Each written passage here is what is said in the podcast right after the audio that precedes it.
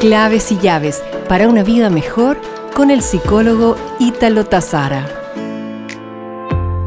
¿Te sientes mal cuando alguien importante habla maravillas de una persona que conoces?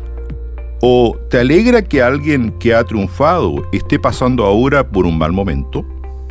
Lo que existe a la base de estas preguntas es el sentimiento de la envidia, la que implica anhelar lo que el otro tiene o posee colocándote en un plano de plena insatisfacción y de queja permanente, sumado a las emociones de dolor, ira y tristeza, con un fuerte componente de sentirte inferior.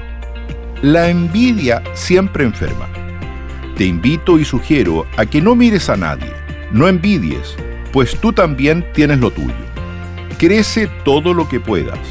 No tienes por qué demostrar nada a nadie Solo supera tus propios logros y límites conforme a tus talentos y capacidades.